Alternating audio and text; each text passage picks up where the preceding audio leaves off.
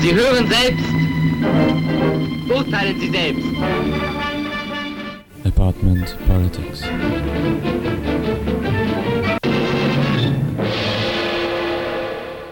In Österreich ist das ja eine ganz, ganz einfache Sache mit der Kirche und dem Staat. Eine ganz einfache Sache deswegen, weil die beiden voneinander getrennt sind. Also Kirche und Staat, das eine hat mit dem anderen eigentlich nichts zu tun. Das ist etwas, worauf wir, zumindest in manchen Situationen, auch sehr stolz sind. Stolz sind wir vor allem dann, wenn wir das gegenüber anderen Ländern oder gegenüber anderen Religionsgemeinschaften ins Treffen führen können, bei denen eben das nicht der Fall ist, bei denen Kirche und Staat nicht getrennt sind. Aber bei uns, und da sind wir dann sehr stolz drauf, ist das ja ein Ausdruck des Fortschritts, eine zivilisatorische Leistung, dass diese beiden Bereiche voneinander getrennt sind. Doch ganz so einfach ist es nicht. In ganz vielen Bereichen wird man sehr schnell feststellen, dass die Kirche oder die Kirchen, also die verschiedenen Religionsgemeinschaften, im alltäglichen Leben eine sehr große Rolle spielen. Man braucht dabei nur auf den Bildungsbereich schauen. Kirchliche Kindergärten, Schulen, theologische Fakultäten. Ganz ähnlich ist es im äh, Gesundheitsbereich und im Sozialbereich. Kirchliche Einrichtungen übernehmen also in ganz vielen Bereichen, vor allem wenn es um Gesundheit, um Bildung, äh, um Soziales geht, Aufgaben, die eigentlich Aufgaben des Staates, der Kommunen, der Gesellschaft sind.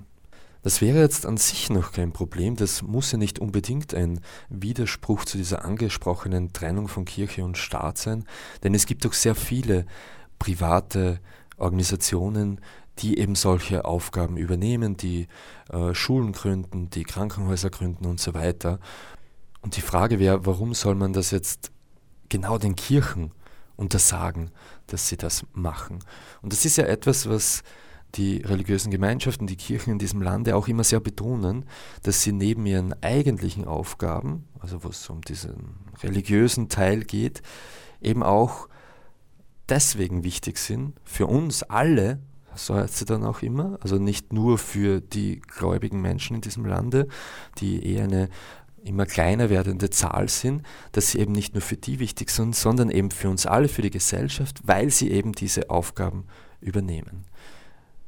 Wie gesagt, es ist jetzt nicht unbedingt ein Widerspruch, äh, dass Kirchen das machen. Problematisch wird es aber an dem Punkt, wenn wir uns ansehen, wie denn diese Einrichtungen finanziert werden. Die meisten, vermute ich einmal, würden jetzt davon ausgehen, okay, wenn es da um eine kirchliche Einrichtung geht, dann wird das auch die Kirche wohl bezahlen. Dem ist aber nicht so. Und das ist eine Sache, die äh, auch gar nicht so leicht rauszufinden ist. Also trotzdem wir in Zeiten leben, wo alles offengelegt werden muss und wir uns Bilanzen und Budgets von äh, Unternehmungen und Einrichtungen und so weiter ansehen können, ist es eine recht knifflige Frage herauszufinden, wie denn das mit den äh, Budgets und Finanzen der Kirchen in Österreich aussieht. Man hört da immer auch äh, spektakuläre Dinge, vor allem über die katholische Kirche natürlich, über deren Reichtum, und der ist ja auch offensichtlich, wenn man so durchs Land fährt. Aber wie gesagt, es ist eigentlich ein schwieriges Unterfangen. Glücklicherweise gibt es aber nun ein Buch, in dem man das nachlesen kann. Carsten Freak und Christoph Baumgarten haben kürzlich ein Buch rausgebracht mit dem schönen Titel Gottes Werk und unser Beitrag. Kirchenfinanzierung in Österreich. Und es handelt sich, da ist dem Verlag in seiner Ankündigung recht zu geben, wohl wirklich um das erste Kompendium, das sich systematisch der Kirchenfinanzierung in Österreich widmet.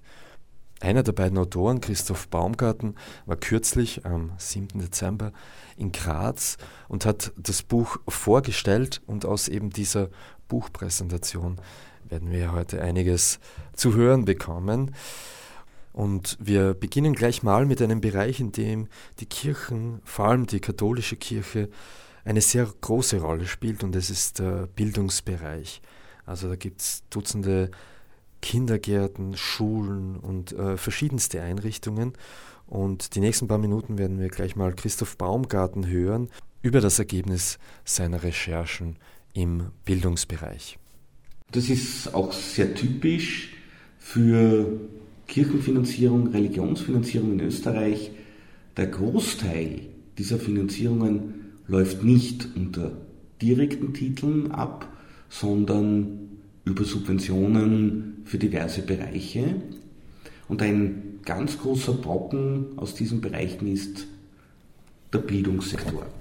Im Wesentlichen läuft es so ab, religiöse Einrichtungen, Religionsgemeinschaften, die 14 anerkannten Religionsgemeinschaften, das ist auch wieder ein sehr kompliziertes System in Österreich, dürfen eine ganze Reihe von Bildungseinrichtungen betreiben, das sind private Bildungseinrichtungen, und bekommen die Lehrer oder Pädagoginnen und Pädagogen an diesen Einrichtungen von der Republik Österreich bezahlt, behalten allerdings dann auch noch die Personalhoheit. Und das Ganze läuft, wird dann organisiert wie eine Privatschule oder wie ein Privatkindergarten. Das sind Rechte, die im Übrigen sonst kein privater Bildungsbetreuer hat von Gesetzes wegen. Bei Religionsgemeinschaften, die einen Privatkindergarten, eine Privatschule unterhalten, gilt automatisch immer das sogenannte Öffentlichkeitsrecht. Das heißt, im ersten Schritt einmal nur, dass die Bildungsabschlüsse dieser Einrichtungen und laufenden Zeugnisse und so weiter als gleichwertig mit öffentlichen Schulen und Kindergärten und so weiter anerkannt werden. Jede Privatschule, jeder private Kindergarten muss sich erst aufwendig um dieses Öffentlichkeitsrecht bewerben. Das gilt auch für Kindergärten, fallweise auch Schulen, die parteinahen Einrichtungen gehören. In Wien haben die Kinderfreunde sehr viele Kindergärten und ich glaube auch die eine oder andere Schule. Die müssen sich immer erst darum bewerben. Wenn eine Religionsgemeinschaft eine Schule hinstellt, ob man die jetzt braucht oder nicht, äh, in welchem Kontext auch immer die steht, äh, ob die irgendwie mit dem öffentlichen Schulplan vereinbar ist oder nicht, die hat automatisch das Öffentlichkeitsrecht und die Republik Österreich ist verpflichtet, die Lehrerinnen und Lehrer zu finanzieren. Bei Kindergartenkindern läuft es dann natürlich auf die gleiche Schiene. Und das betrifft in etwa sowohl bei Kindergärten wie bei Schulen 10% aller Kinder in Österreich, die in solche Einrichtungen gehen. Zum Teil werden sie von den Eltern bewusst dorthin geschickt aus elitären Überlegungen. Äh, diese Einrichtungen können sich ihre Schüler ja aussuchen. Die müssen nicht jeden nehmen. Und ich habe da bei einer äh, Buchpräsentation in Wien auch ein Beispiel gehört und, und witzigerweise hat mir das die, die äh, Betreffende auch noch ganz stolz erzählt. Die war irgendwann mal vor 50 Jahren oder so in einer, äh, in einer Klosterschule in Wien und war aus irgendwelchen Gründen wieder dort vor kurzem und hat dann ganz stolz erzählt, naja, ähm, die haben also da vor allem katholische Kinder und, und ein paar halt irgendwie anderschristliche Kinder und muslimische Kinder müssen sie gar keine nehmen, weil sie eh schon voll sind. Ja? Äh, sie hat dann nicht verstanden, dass da war auch der Carsten Frag dabei, äh, der, der zweite Autor, dass wir beide das als Segregation bezeichnet haben. Das ist es auch. Ja. Wir wissen, dass dort an diesen Einrichtungen eine soziale Selektion stattfindet. Deswegen schicken Eltern auch ihre Kinder dorthin. Es gibt allerdings leider, und das betrifft auch gar nicht so wenige Kinder, Fälle, wo es kaum Alternativen gibt. Es gibt zum Beispiel im Bezirk Melk, wenn man dort äh, eine AHS-Matura machen will oder überhaupt Matura machen will, ist man auf das Stiftsgymnasium angewiesen. Es gibt keine andere Schule im ganzen Bezirk und vor allem keine öffentliche Schule im ganzen Bezirk, wo man eine Matura machen könnte. Die Alternative ist dann nach Wieselburg auszupendeln. Da gibt es ein prominentes Beispiel dafür, den ehemaligen Bundeskanzler Alfred Gusenbauer, dem es in seiner Jugend so ging. Also der ist nach Wisselburg ausgependelt. äh, von Ips aus. Vielleicht ist er auch deswegen so katholisch geblieben, weil er nicht in die äh, Klosterschule ging. Das weiß ich nicht. Und bei Kindergärten ist es natürlich vor allem am Land so. Äh, ich bin zufällig in der, bei meiner Recherche auf die Gemeinde Kopfin gestoßen. Es war eine andere Recherche für den äh, humanistischen Pressedienst. Kopfin im Innviertel, das ist jene Gemeinde, wo die einen äh, wild gewordenen polnischen Pfarrer hatten, der also dann, dann von Kindern der Sünde und so weiter gesprochen hat und, und wirklich schon, schon sektenartige Zustände dort, dort, hervorgerufen hat. Der wurde dann abberufen, dann hat man die Abberufung zurückgenommen. Eine Geschichte, die es also auf die Hauptseite, der, der, also aufs Titelblatt der Oberösterreichischen Nachrichten sogar geschafft hat. Und in dieser Gemeinde Kopfin gibt es ähm, einen Kindergarten, ist auch keine große Gemeinde, und der gehört der Caritas. Das heißt, Eltern haben gar keine Möglichkeit, ihre Kinder an andere, an andere Kindergärten zu schicken. Ja, das wäre logistisch dann nicht machbar. Und es gibt Dutzende Gemeinden in Österreich, wo das der Fall ist. Der Kindergarten gehört der Pfarre, gehört der Pfarrcaritas, muss man halt dorthin. Ja, und dort gibt es dann natürlich Kindergartengebete und so weiter und so fort. Dort werden die Kinder natürlich schon indoktriniert. Sanft meistens, aber doch ja, soll ja was hängen bleiben. Es gibt einen Grund, warum die katholische Kirche so viele Kindergärten und Schulen betreibt. Ja, sie macht sie nicht aus Spaß und der Freude. Und außerdem kostet ja praktisch nichts. Bei den Religionslehrerinnen und den Religionslehrern läuft das gleiche in hellblau. Es gibt in Österreich ja leider den verpflichtenden konfessionellen Religionsunterricht. Der wird natürlich von der Republik Österreich bezahlt. Die Lehrerlaubnis für die einzelnen Betroffenen erteilt die jeweilige Religionsgemeinschaft. Es gibt also von der Republik Österreich keine Möglichkeit, und ich wiederhole, keine Möglichkeit, irgendeine Qualitätssicherung wenigstens einzuführen äh, oder zumindest pädagogische Minimalkenntnisse auch nur zu verlangen, gibt es nicht. Hundertprozentige personelle Oberhoheit hat die jeweilige Religionsgemeinschaft. Und natürlich bestimmt sie auch was gelehrt wird und was in den Lehrbüchern drinnen steht. Das, auch das wird von der Republik Österreich bezahlt. Nebenbei werden dann auch die Anstalten, äh, das sind im Regelfall pädagogische Hochschulen, wo diese Lehrerinnen und Lehrer ausgebildet werden, auch noch von der Republik Österreich bezahlt. Auch dort natürlich kein Mitspracherecht, keine Kontrolle der öffentlichen Hand, aber zahlen dürfen wir. Und das gleiche gilt dann für die katholisch-theologischen Fakultäten äh, oder überhaupt für die theologischen Fakultäten, pardon. Derzeit gibt es fünf in Österreich, vier katholische und eine evangelische. Die katholischen theologischen Fakultäten unterliegen explizit dem kanonischen Recht. Also das heißt, eine Einrichtung an einer öffentlichen Universität in Österreich unterliegt nicht österreichischem Recht. Das ist eine sehr eigenwillige Konstruktion. Ähm, der Vatikan schreibt vor, wie viele Lehrstühle es gibt. Das heißt, wenn man, wenn man schon irgendwie einspart an Unis, und bin jetzt beileibe niemand, der, der, der das grundsätzlich fordert, aber es gibt, äh, weiß nicht, 2.000 oder 3.000 Theologiestudierende in Österreich ja, für, an vier Einrichtungen. Das, die haben paradiesische Zustände, die haben also Betreuungs- äh, von denen kann man an wirklich allen anderen Instituten nur träumen. Das ist nicht einmal möglich, die Lehrstühle zu reduzieren, aus Mangel an Nachfrage zum Beispiel, weil doch die Zahl der Theologiestudierenden sinkt. Nein, katholische Kirche sagt, machen wir nicht. Äh, bei der evangelischen theologischen Fakultät ist es dann natürlich das gleiche in hellblau, ähm, nur dass die halt logischerweise nicht dem kanonischen Recht unterliegen. Und das Ganze kostet uns dann eine Milliarde Euro im Jahr. Dieser gesamte parallele religiöse Bildungssektor.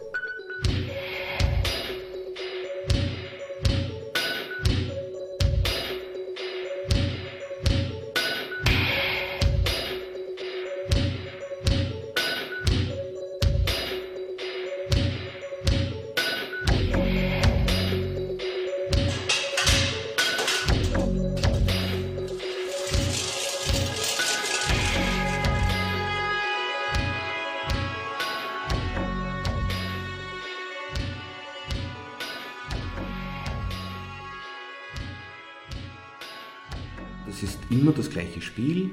Die personelle Oberhoheit liegt bei den Religionsgemeinschaften. Die stellen die Regeln auf. Und da kann es dann zum Beispiel vorkommen, dass, das ist auch ein Fall aus der Steiermark von vor ein paar Jahren, eine Religionslehrerin sich scheiden lässt, eine katholische Religionslehrerin sich scheiden lässt, dann bekommt sie mal ein Jahr Berufsverbot von der katholischen Kirche. Die Frau ist bitteschön öffentlich Bedienstete. Ja? Sie darf aber nicht mehr Religion unterrichten. Das heißt, die Republik Österreich muss sich dann um eine andere Arbeit umsehen für sie. Ja? Oder sie rauswerfen, wenn sie, nicht mehr, äh, äh wenn sie nicht mehr unterrichten darf. Als sich dann herausgestellt hat, dass sie in einer neuen Beziehung lebt, hat sie dann gleich noch einmal drei Jahre Berufsverbot von der katholischen Kirche bekommen. Das ist christliche Nächstenliebe. Das ist ein ähm, durchaus sehr bedenklicher Bereich. Das läuft natürlich an den diversen religiösen Privatschulen nicht anders. Auch dort ist das System meistens nicht so, dass die Republik Österreich die Personalkosten direkt an die religiöse Stiftung oder die Stiftung den Orden überweist. Das ist eher der Ausnahmefall, sondern meistens sind das dann Bundesbedienstete, die dort unterrichten. Ja, die werden quasi von der Republik Österreich verliehen, das heißt dann auch Lebenssubvention.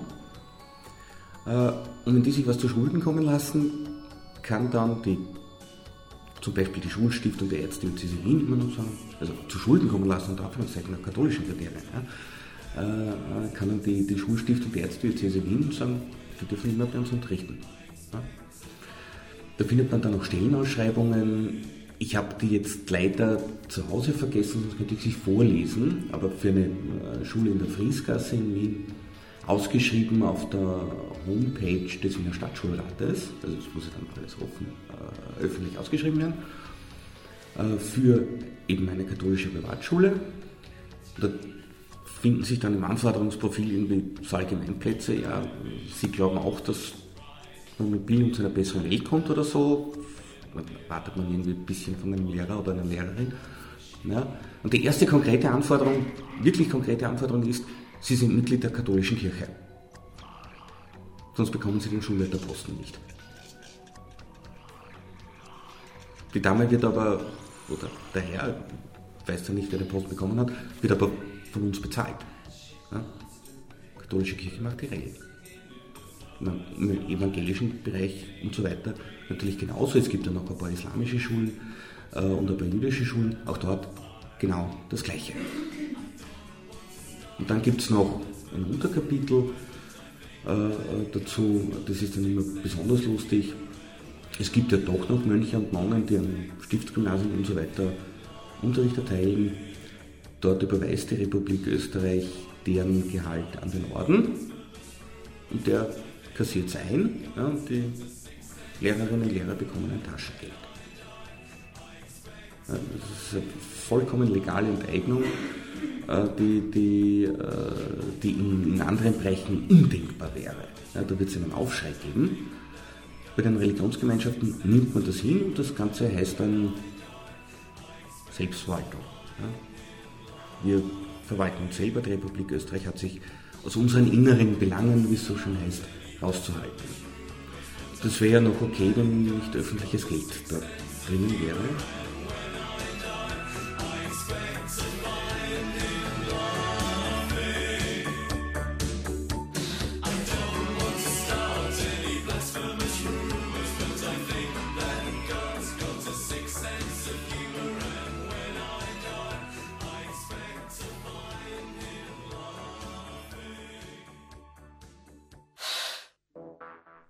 Aber wie ist das nun mit der Caritas und der Diakonie? Also die Caritas von der katholischen Seite, die Diakonie von der evangelischen Seite. Das sind doch Einrichtungen, die von sehr vielen geschätzt werden für die Arbeit, die sie leisten. Ganz viele sehen, denke ich, Caritas wie Diakonie, also viele, die auch nicht religiös sind, die, die keiner Religionsgemeinschaft in diesem Land angehören, würden dann doch das Engagement dieser kirchlichen Einrichtungen wertschätzen und wahrscheinlich auch sagen, bei aller Kritik an der Kirche gab es ja in den letzten Jahren ganz viel massive Kritik, vor allem an der katholischen Amtskirche, bei aller Kritik an der Kirche, aber wenn ich mir das Engagement von Caritas und Diakonie ansehe, dann kann ich dann doch nicht alles negativ sehen. In den nächsten paar Minuten wird Christoph Baumgarten auch auf das Beispiel eingehen, wie denn das bei der Caritas bzw. bei der Diakonie aussieht. Vielleicht einmal so eine Frage in die Runde, um auch einen Themenwechsel einzuleiten, einen, auf einen neuen Bereich hinzuweisen. Und die, die das Buch gelesen haben, bitte nicht sich melden. Ich möchte es doch ein bisschen spannend machen. Wie viel Prozent des Caritas-Budgets kommen von der katholischen Kirche? 50. Okay, wir, wir haben da 50. Wer, wer bietet mehr, wer bietet weniger? 24. 24. Knapp 10 Prozent. 2 Prozent. Das stimmt. Das sind die Bilanzen der Caritas. Das sind die, die, die Österreich-Zahlen tatsächlich sind sogar schon weniger als 2%. 69% des Budgets aller, wirklich aller Caritas-Organisationen, ja, zusammengenommen, 69% bestehen aus Förderungen, Subventionen, Kostenentgelten durch die Republik Österreich. Das sind jetzt Bund, Länder und Gemeinden. 29 Prozent in Summe sind dann Spenden und Leistungsentgelte von Privatpersonen. Das heißt, wenn jemand zum Beispiel Essen auf Rädern äh, hat oder in einem äh, Heim der Caritas liegt, wird dann Selbstbehalt fällig. Wie auch bei anderen, äh, wie auch bei anderen Sozialeinrichtungen. Und der Rest, also diese berühmten 2%, kommt dann tatsächlich von der katholischen Kirche. Bei der Diakonie können wir es nicht genau sagen, weil die, Einnahmequellen nicht so genau auflisten, aber wir vermuten, dass es dort ähnlich läuft. Äh, wahrscheinlich ist dort der Kostenanteil der evangelischen Kirche noch geringer, weil die Diakonie jetzt im Vergleich zur Anzahl der Protestanten und, und auch zur sonstigen Struktur der, der evangelischen Kirche enorm groß ist. Ja. Also wir haben so ungefähr äh, 5,4 Millionen Katholiken in Österreich im Vergleich zu 325.000 Protestanten. So nur Größenordnung, also sagen wir 1 zu 15, um es einfach zu machen. Die Diakonie hat aber fast zwei Drittel des Umsatzes der Caritas. Das, ist, das zeigt schon, dass dieser Bereich enorm groß ist. Und auch dort gilt, zumindest theoretisch, es wird häufig nicht angewandt, aber auch für Caritas und Diakonie gilt theoretisch kirchliche Einrichtung. Kirche hat das Sagen, wer dort eingestellt wird, wer dort arbeiten darf und so weiter. Ich habe einen Bekannten, der wurde im Waldviertel gekündigt von der Caritas, weil er sich geweigert hat, der katholischen Kirche wieder beizutreten. Das dürfen die, vollkommen legal. Sie dürften theoretisch, sie werden es vermutlich nicht machen, weil es äh, erstens blöd aussieht und, und, und zweitens sich irgendwann einmal dann die Frage stellt, ob sie genügend qualifiziertes Personal bekommen. Aber sie dürften auch äh, Leute raushauen, die sich scheiden lassen, die offen homosexuell leben. Sie dürften sich weigern, rein rechtlich gesehen, Nicht-Katholiken oder bei der Diakonie Nicht-Protestanten einzustellen. Das alles ist rechtlich abgesichert und es ist ein beachtlicher Willkürfaktor dabei, welche Caritas-Stelle bzw. welche Diözese und so weiter dann die Regeln wie anwendet. Die Leute können sich also nicht wirklich darauf verlassen. Es gibt dann sogar ein OGH-Urteil aus dem Jahr 2007 oder 2008, das das noch einmal verankert hat. Da ging es zuerst ursprünglich eigentlich um eine andere Einrichtung, sogar eine islamische in dem Fall, aber da wurde, dort nahm der OGH Bezug auf die Sonderregelungen für karitative und diakonische Werke, wie es dann offiziell heißt. Die gleichen Rechte gelten dann natürlich für die anderen anerkannten Religionsgemeinschaften auch. Die haben das Recht, ihren Mitarbeiterinnen und Mitarbeitern vorzuschreiben, wie sie leben, privat. Wie gesagt, wir reden da von einer Einrichtung, die zu 2% selbst finanziert wird von ihnen und zu 69% vom Staat.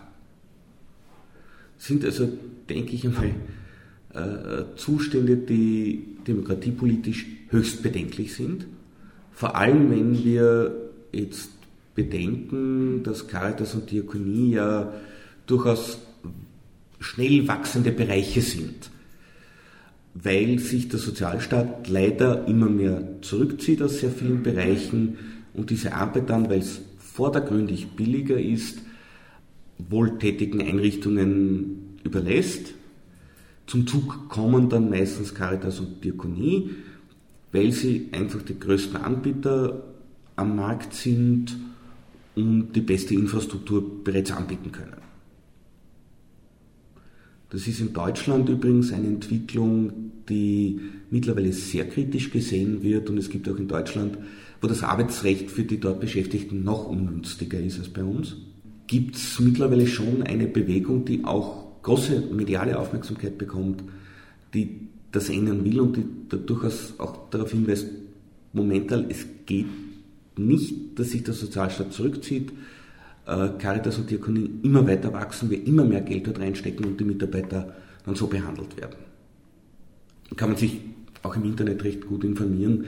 Ich finde, es wäre auch in Österreich höchst an der Zeit, dass man das mal thematisiert. Und wie gesagt, ich möchte das nicht als Kritik an der Leistung dieser Menschen, ob das jetzt eine religiöse Trägerorganisation ist oder nicht, verstanden wissen.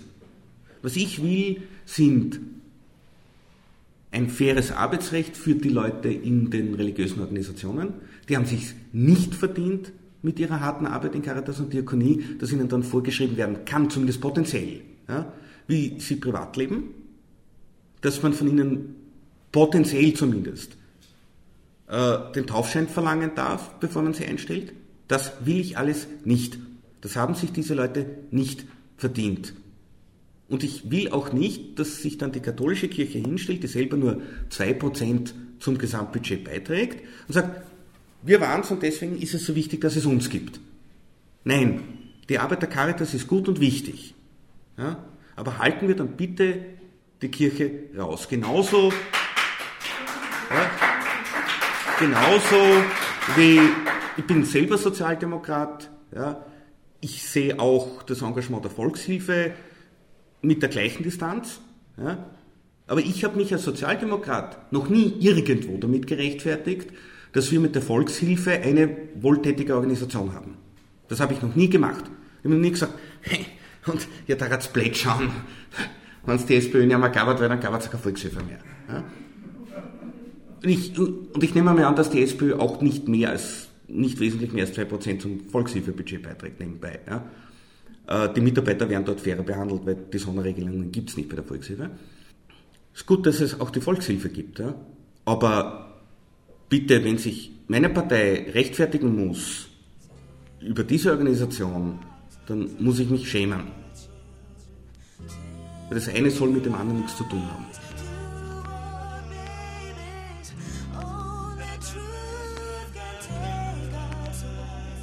You can't fool all the people all of the time, but if you fool it right once, then the rest will fall behind. Tell me who's got control of your mind, your worldview. Is it the news or the movie you taking your girl to? Uh, know what I'm saying? Cause Uncle Sam got a plan. If you examine what they telling us, then you will understand what they planting in the seeds of the next generation. Feeding our children miseducation. No one knows if there's UFOs or any life on Mars or what they're doing when they up in the stars. Because I don't believe a word of what the president said. He filling our head with lies, got us hypnotized when he be speaking in cold words about crime and poverty, drugs, welfare, prisons, guns, and robbery. It really means us. There's no excuse for the slander, but what's good for the goose is still good for the gander. See, I don't believe Bob Marley got from cancer. 31 years ago, I would have been a panther. They killed Because they knew had the answer. The views that you see in the news is propaganda.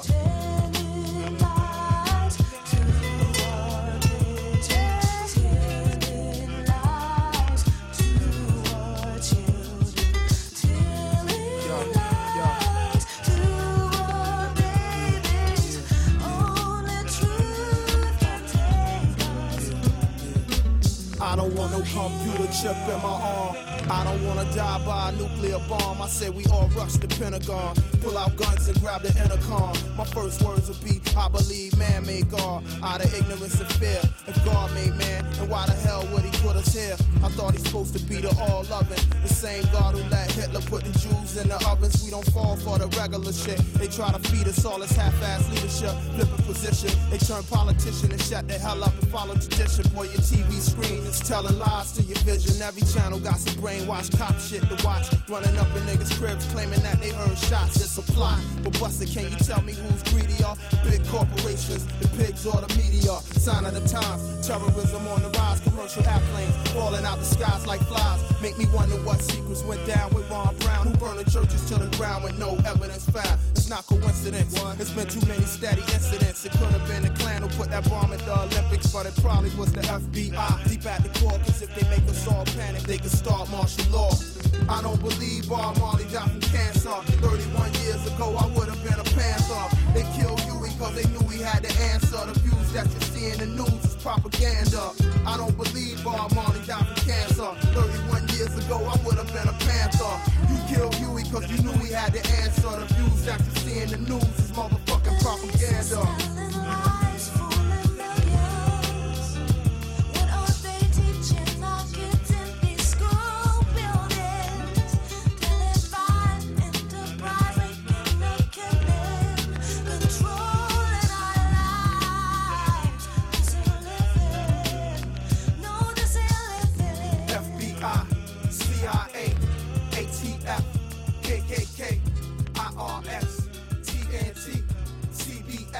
kommen jetzt noch zu einem weiteren Argument der katholischen Kirche.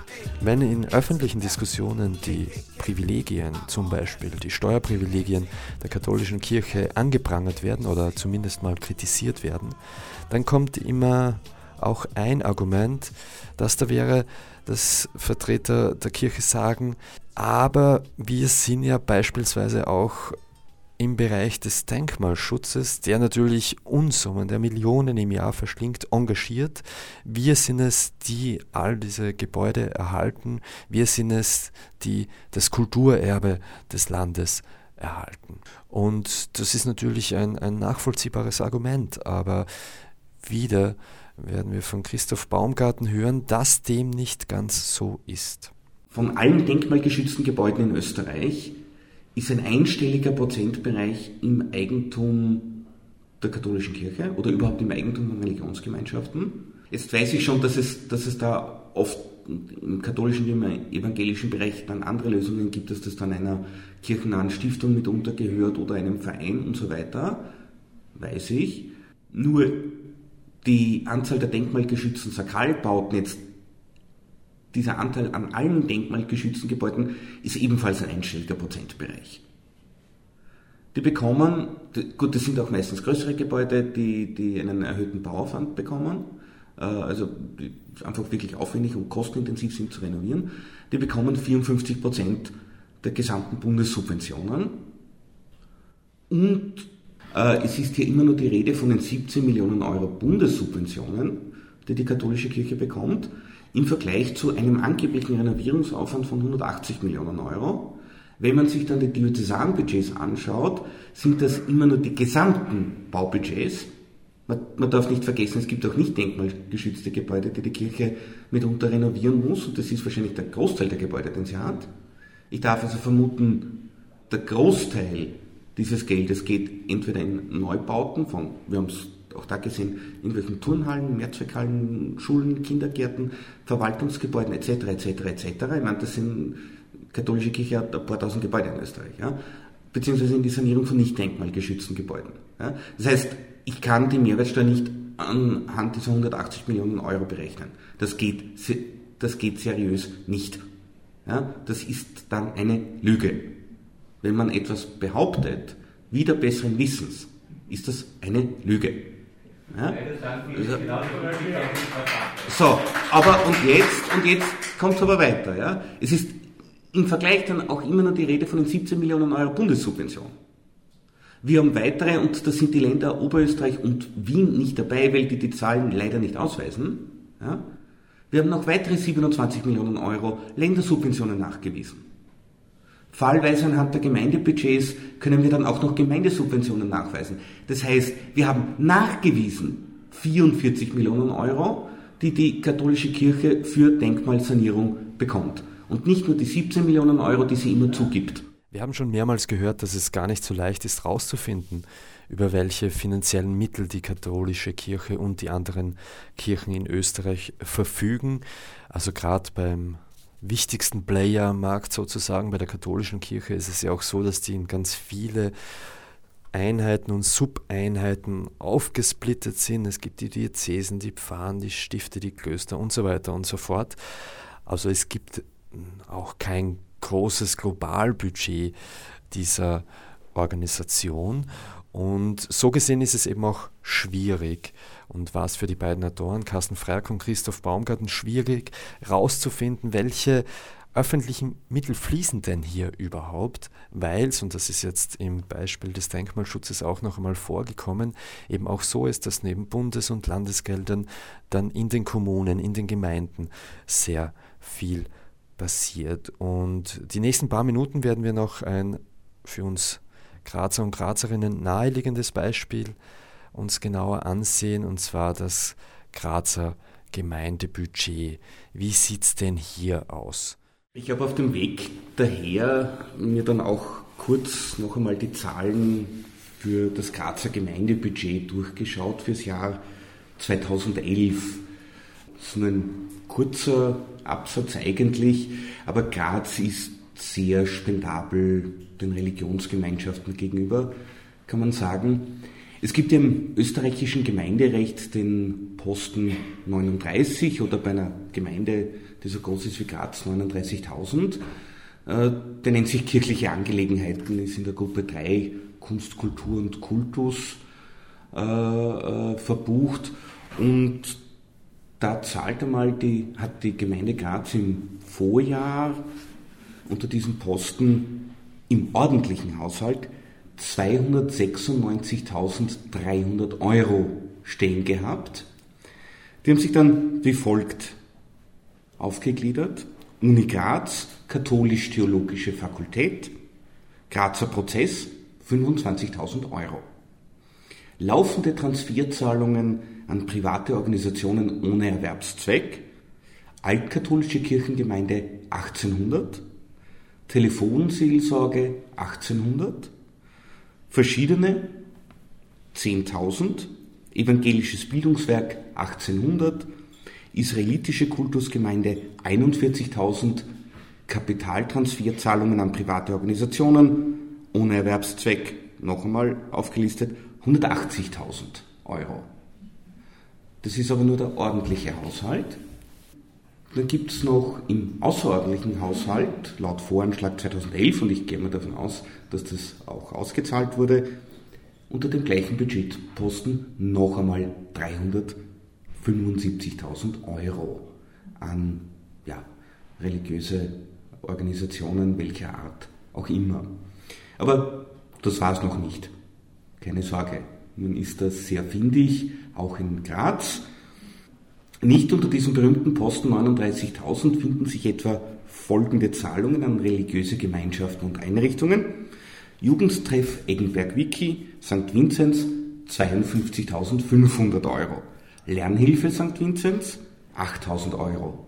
Jugendzentrum Don Bosco 37.300 Euro.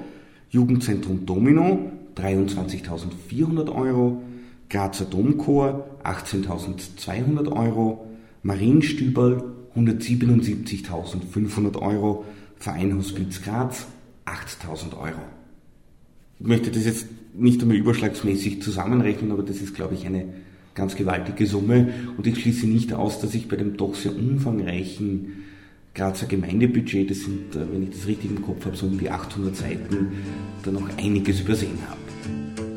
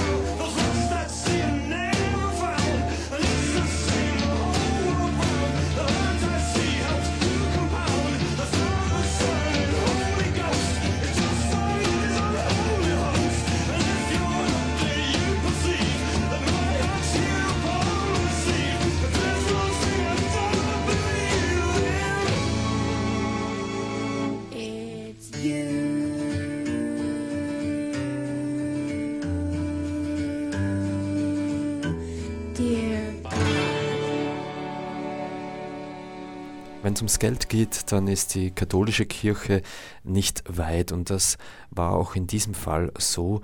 Wenige Tage bevor das Buch Gottes Werk und unser Beitrag präsentiert wurde, hat sich die katholische Kirche veranlasst gesehen, ihre Version der Geschichte öffentlich zu machen. Da wurde eine eigene Homepage eingerichtet, um eben zu betonen, dass es da keineswegs um Milliardenbeträge geht, sondern dass es eben ganz anders ist dass in diesem Falle die katholische Kirche eben gerade mal so über die Runden kommt. Diesen Eindruck wollte man anscheinend vermitteln. Christoph Baumgarten ist im Rahmen der Buchpräsentation am 7. Dezember auch darauf eingegangen, weil es natürlich auch aus dem Publikum Kritik an ihrem Buch, an ihrer Darstellung gegeben hat. Und wir hören jetzt zum Abschluss noch was er dazu zu sagen hatte. Das war eine vorsorgliche Reaktion und, und alles, was dort auf dieser Homepage steht, steht auch bei uns im Buch nebenbei. Äh, äh, und, und das sind genau die Punkte, die wir kritisiert haben.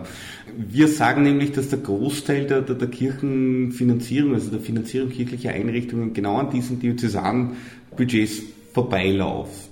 vorbeiläuft. Zum Teil hat das strukturelle Gründe, wie Stifte und Orden. Zum Teil ist das auch Absicht, weil man, äh, weil man Stiftungen zum Beispiel für Schulen und Kindergärten und so weiter schafft, äh, damit eben diese Geldflüsse nicht aufscheinen, damit es nicht so wahnsinnig auffällt. Zum Teil wissen sie es auch selber nicht. Das heißt, die haben veröffentlicht ungefähr, und, und sie sagen selber, das sind nur die Diözesanbudgets äh, von 500 Millionen Euro. Ja. Wir weisen hier Subventionen im Ausmaß von 3,8 Milliarden Euro nach. Also das ist, würde ich als ein gewisses Missverhältnis bezeichnen. Mittlerweile haben, haben wir auch einmal sogar amtlich bestätigt vom Chefredakteur der, der, der Cut Press, dass unsere Zahlen stimmen. Ja, äh, wir haben das auch inoffiziell von einem früher hochrangigen Mitarbeiter einer kirchlichen Teilorganisation. Ich weiß auch, dass äh, eine sehr kirchennahe Firma, die im Mehrheitseigentum der katholischen Kirche steht, dass der Vorstand dort 30 Exemplare unseres Buches bestellt hat. Ich sage jetzt nicht öffentlich, welche das war. Das war dann Thema mehrerer Vorstandssitzungen. Und sie haben irgendwelche Winzigkeiten gefunden. Leider habe ich nicht erfahren, welche, weil ich natürlich auch daran interessiert bin, Fehlerquellen auszumerzen für vielleicht eine zweite Ausgabe. Aber auch die sagen, was wir recherchiert haben, stimmt. Das heißt, was wir hier präsentieren, ist sachlich richtig. Das ist sachlich richtig, meint Christoph Baumgarten. Man könnte natürlich etwas anderes glauben, aber ich denke, in diesem Falle ist es besser, wir verlassen uns auf die Fakten. Man kann all das, was ihr jetzt in der Sendung gehört habt, nachlesen, und zwar in dem Buch von Carsten Frerk und Christoph Baumgärten mit dem Titel Gottes Werk und unser Beitrag Kirchenfinanzierung in Österreich. Das Buch ist im Jahr 2012 im Czernin Verlag erschienen und sollte in jeder gut sortierten Buchhandlung erhältlich sein. Dazu gibt es dann auch noch eine Homepage äh, unter www.kirchenfinanzierung.de www.ccc.at findet sich auch so einiges an Informationen, viel mehr noch als das, das jetzt äh, in Teil dieser Sendung war. Da mussten wir uns natürlich äh, auf einige ausgewählte Aspekte konzentrieren. Es gibt, das sei an dieser Stelle unbedingt noch erwähnt, eigentlich einen aktuellen Anlass, warum dieser Beitrag gerade jetzt und gerade heute bei Radio Helsinki zu hören ist. Der aktuelle Anlass ist das Volksbegehren gegen Kirchenprivilegien, das jetzt im Dezember 2012 noch unterschrieben werden kann. In diesem Volksbegehren, das von der Initiative Volksbegehren gegen Kirchenprivilegien gestartet wurde, geht neben diesen Finanzierungsaspekten auch noch um Steuerprivilegien, die die Kirche beispielsweise hat, um Privilegien, die sie im Medienbereich hat und um vieles, vieles mehr.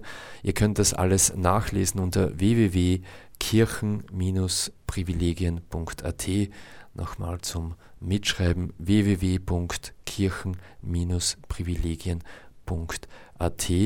Dort findet ihr die Begründung, warum dieses Volksbegehren gestartet wurde und man kann und soll unbedingt es noch unterschreiben.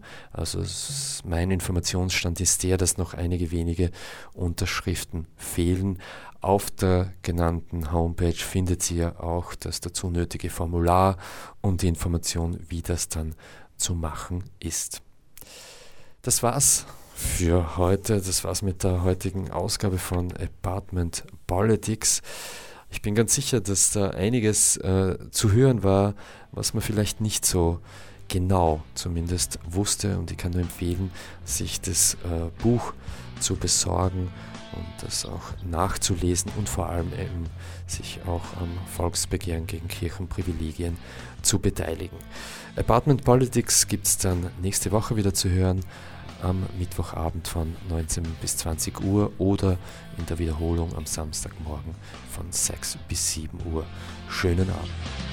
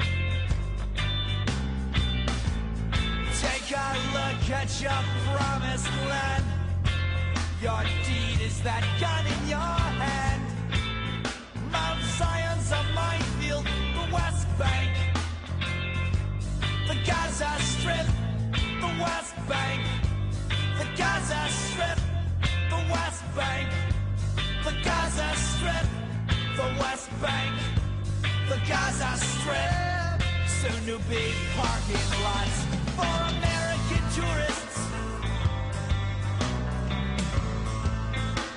And fascist cops, yeah.